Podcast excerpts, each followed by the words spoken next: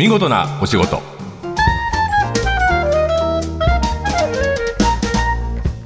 出版社マガジンハウスの編集者西田善太です。この時間は見事なお仕事。企業の中の人に直接お話を伺い見事な取り組みや新情報をお届けする番組です。えー、この番組ではですねたくさんの言葉を集め続けています。先輩から言われた言葉本で読んだ言葉、えー、ふと耳にした言葉でも、えー、受け止め方では自分の中にずっと残る言葉というのがあります、え今日の見事な言葉、え西武ライオンズの森正明監督の不動も立派な作戦。さてこれ出してきたのは作家の今井君なんですけど、はい、不動っていうのは動かないってことですよね。ね。はい、はいこれはどんな時に出た言葉なの？はいあのまあ少し昔の話になるんですけども、はい、1992年の、はい、えー、日本シリーズです。でこれが西武対ヤクルトで、はい、え第7戦までもつれるんですね。4勝勝った方が優勝ですねこれはね、はい、で、えー、その7回表、はい、えー、西武が1点負けてる状態で、うん、チャンスが訪れたんですけども、うんうん、このタイミングで打席が回ってきたのがピッチャーだったんです。普通交代だね。そうなんですよ、うん、普通は代打なんですけどここで、えー、森監督はですね代打を送らないという選択をしてで結果そのピッチャーがむちゃくちゃいいピッチングで投げ切って優勝するという、うん。うん、えー、あその後をね。そう。はいはいはい。えでピッチャー打ったの？これがね打ったんですよ。で点も入った。そう点も入ったしその後完璧なピッチングをして勝つっていう。なるほどで、まあ、後年このことについてまあ尋ねられた時に、うん、えー、おっしゃった言葉が、えー、不動も立派な作戦なるほど、はい、すごい響きますね。僕はもう動かないとダメっつってエイヤーが多いですね、はいはい、そっか。ここは剣でいくというか他のことを考えて慌てちゃいけないっていうことはですね。不動も立派な作戦ですさて今日の見事なお仕事は人材マッチングサービスについてです。一般的な人材マッチングサービスとは違っていわゆるスタートアップ企業限定でマッチングをしている株式会社アマテラスの方にお話を伺います。え今日は株式会社アマテラス代表取締役の藤岡清隆さんにいらしていただいてます。よろしくお願いします。よろしくお願いします。アマテラス大神ですか？はい。あのアマテラス大神からまさに大きい名前。をいただきました。大きい名前ですね、はい、ちょっと藤岡さんの経歴を先に聞くと、はい、えー、サービスについて理解しやすいと思うんでまず藤岡さんはどんな流れでアマテラスにたどり着いたかというか作ったか。はい。あの僕はやはり社会を変える人を支えることが好きなんだろうなと思ってて、うんうん、えーとまあ、自分自身も起業家かもしれませんけどやっぱり起業家を起業する、はい、支えるような仕事。つまり会社を起こす人たちですね、そうですね、はい。うん、そして社会を変えていくような人たちをサポートする仕事がしたいと思ってた。思っておりまして、はい、スタートアップですねいわゆるね。そうですね。自分で会社を、うん、事業コアバリューみたいななんていうの？目的を決めて、はい、熱い意志で小さく始めてね、はい、成長していくってことだと思うけど、はい、じゃあそのスタートアップで、えー、アマテラスは何をあの助けてあげるんですかスタートアップを？採用です。採用人人材ですね。はい。なるほど。じゃあスタートアップ専用の求人のなんかマッチングサービスみたいな。あまさにそういうことをしております。なるほど、えー、基本じゃあ会社のコンセプトは？はい。日本から Google、Facebook を100社創出すると。でかい。いうのが あの弊社のビジョンでございます。あ大きい夢ですね。はい。でスタートアップ企業の条件って何ですか？はい。アマテラスの独自の定義ではあるんですけども、はいはい、3つあります。はいああるんですね、はい、はい、スタートアップの定義とは次世代を担うようなビジネスモデルを持っていること。なるほど、はい、はい、今の世の中にはないんだけども、うん、もっと世の中世の中が良くなるような事業内容をやろうとしているような会社。なるほど。それはじゃあ聞いて判断するんですね。ちゃんと精査して、はい、ですね、はい、もう一つ。じゃ2番目、はい。競争優位性を持っているかどうか。なるほど、えーまあ、独自のアイデアがあったり、うん、他にはない力を持っているかどうか。そうですね、ね、はい、はい、3つ目がやっぱり社長の経営者。ビジョン、ミッションですかね、どんなビジョン、ミッションを持ってやってるのか、それが本当なのかっていうのは、あの見極めた上で、この3点を見極めた上で、アマテラスは審査をしています。はい。じゃあ、えーとままずそのスタートアップっていうのは、求人に苦労することが多いですか？まあ、ほぼ100%のスタートアップが求人、うん、まあ、採用に困っていると思ったので、こういう事業を始めたとなるほど。まだ成果を出してないときに、ここに就職しようって決める人ってなかなかいないもんね。まあ、特に日本っていうのはこう失敗をちょっと恐れる文化だったりとか、はい、あのご家族も安定性をちょっと重視する傾向があるので、うん、やっぱそんな会社って大丈夫なのって結構周りの人はまだ言うようななるほど。で起業家目線で考えると分かるんですけども、うん、起業家からするとどんな人が欲しいかっていうと、はいはい、スタートアップで働きたいっていうそのリスクをね、うん、背負ってでも来たいっていう人。年収が大きく下がってでも、うん、ビジョンミッションに共感して働きたいって思ってる人と出会出会いたいわけですよ。出会って口説いていきたいまあ、でもまあちょっと都合いいっていうかね、はい、給料半分になるけど僕と一緒に生きていこうって言われてもっていうのもあるもんね。そこは何が説得力になるんだろうね。やっぱりビジョンミッションだと僕は思っていて、うんうんうん、あのそういう人ってやっぱり一部いらっしゃるんですよ、まだ多くはないんですけど、うんうん、日本人には、うん、とはいえ1割ぐらいはいらっしゃると思うんですけども、うんうん、いや年収とかも大事だけど、それよりも自分のね、やりたいこととか、やるべきこととか、やりたいこととかを、まあ、社会に貢献したいっていう思いが強かったりもする。そうですね。なるほど。でそこの人に出会いたいっていう起業家のニーズがあるけど、そこを解決するサービスがない、うん、なるほど。とそれが、えー、アマテラス。じゃあ、今までいろんな人を紹介してきたと思うんですけど、例えばじゃあ、アマテラスに自分が登録するときはどんなベンチャー企業があるかどうかまだ分からないわけじゃないですか。分かんないですね、うん、で彼ら彼女たちはどういう思いでアマテラスに登録をするの？一応アンケートを取ってるんですけども、うん、登録者たちに、うん、やっぱなんでこうアマテラスに登録したのかっていうと、うん、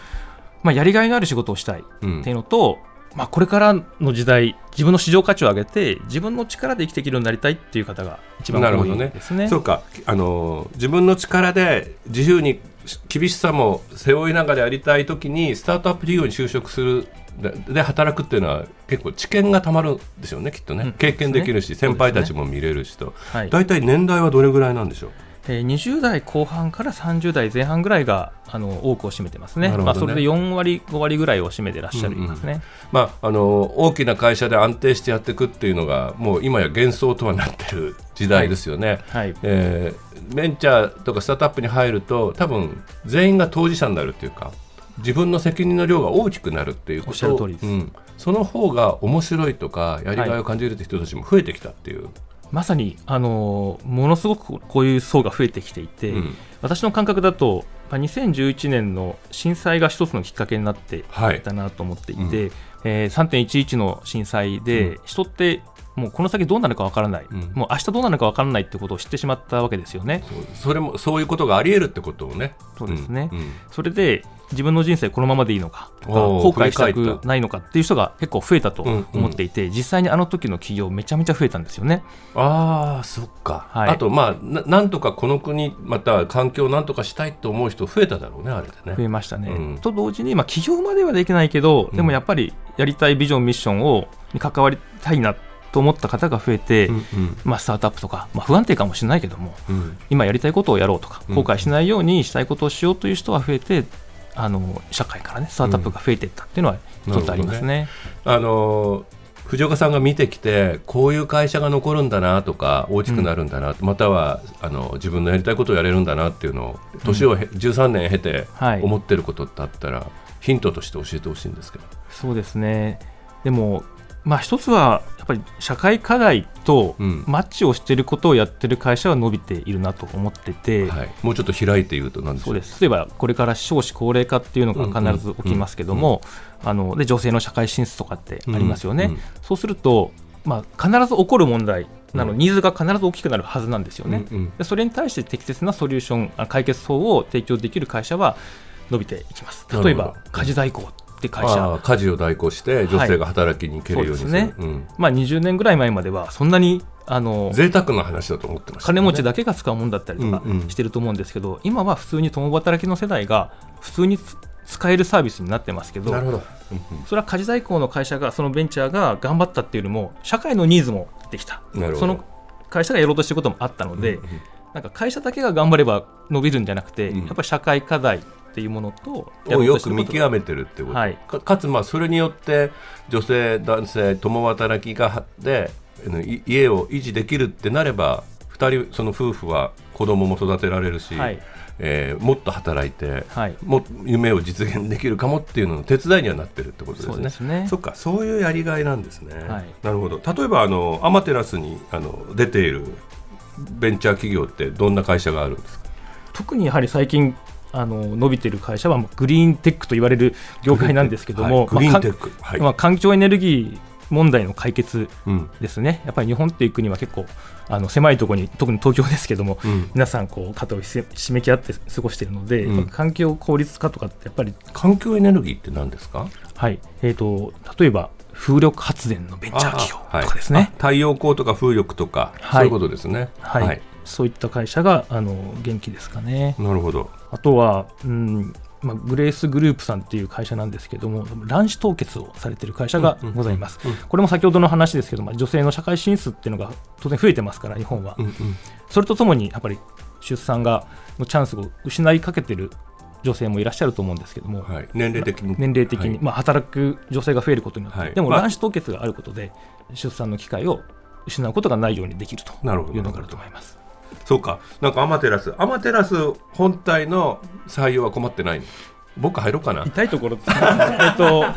いや自社の採用も困ってるんですよね。面白いですね。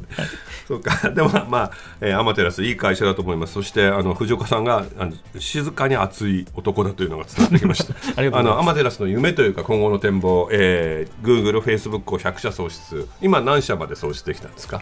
アマテラスと契約をした後に、うん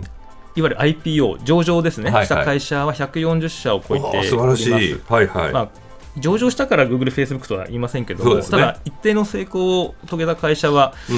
まあ、そこそこの数になってるのかなと思いますけども、うん、なんかお金を貸す、投資をするとか、まあ、コンサル、全体コンサルすることで関わるやり方もあるけど、適材適所を結びつけていくっていうサポの仕方があるんだなって、今日初めて分かりました。はい、きっと人材育成とか、そういうシステムについてもあのサポートされてるんですよね。あもちろんです、うんうん、あのそこまでサポートをしていかないと。だから、うん、おあのベンチャー企業のための大きな人事部みたいな。そうですね、うん、あの起業家の方っていうのは、事業に対してすごく熱量を持って、事業を大きくする考えを、うん。うん、お持ちですけども、うん、採用について詳しいかというと、そうではなかったりとか、うん、また人を使うのがうまいとは限らない、限らないですね、夢はでっかいし、人もついてくるけど、最初は。はい。でもなかなかこう続けていくことができないってこともきっとあると思う、うん。はい、なんかあの大きな会社にいていたって社会はこうしたいとか変えたいと思ってるってちょっと思ったりするんですよ、うん。はい、例えばじゃあ面白いコンテンツとか雑誌を作って世の中あっと言わせたいっていうのももしかしたら人の人生に影響を与えるかもしれないしずっと覚えておいてもらえるかもしれないじゃないですか、うん、その社会を変えたいって強く思うっていうのは何なんだろうね？そのスタートアップの人たちの。これこそ社長の、まあ、原体験だったりとか生きてきた、あの背景にあると思うんですけども、やっぱそこであこれは変えなきゃいけないとか、うん、なんでこうなんだろう？なんでこれがだめなんだろう？と思ったりする。そうですね。いつも疑問符がある人が、はい、ある時立ち上がると思えばいい。そうですね、うんうん、これは自分が変えなきゃいけないって思った人がやればいいのであって、別に何もないのに僕は起業をするっていうのはあんまり よくないと思って社長になりたいとかね。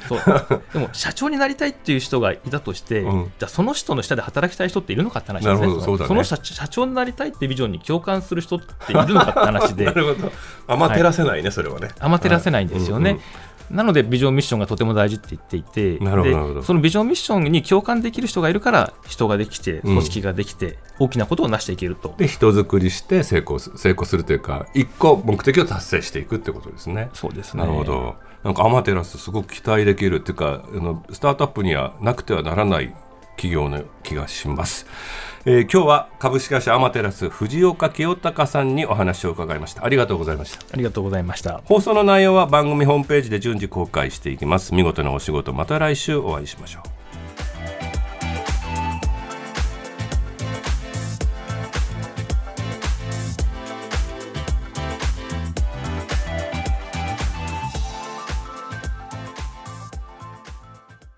ベビーのいる生活迷える子育て応援ポッドキャストは育児中のパパママが集まる匿名座談会。定員切開しましょうっていうところになってでも痛くないよね。あ痛くはないんです、麻酔効い。てますからね、そうですよね。じゃあ引っ張るね。みたいな。あ引っ張りますかみたいな。毎週月曜配信です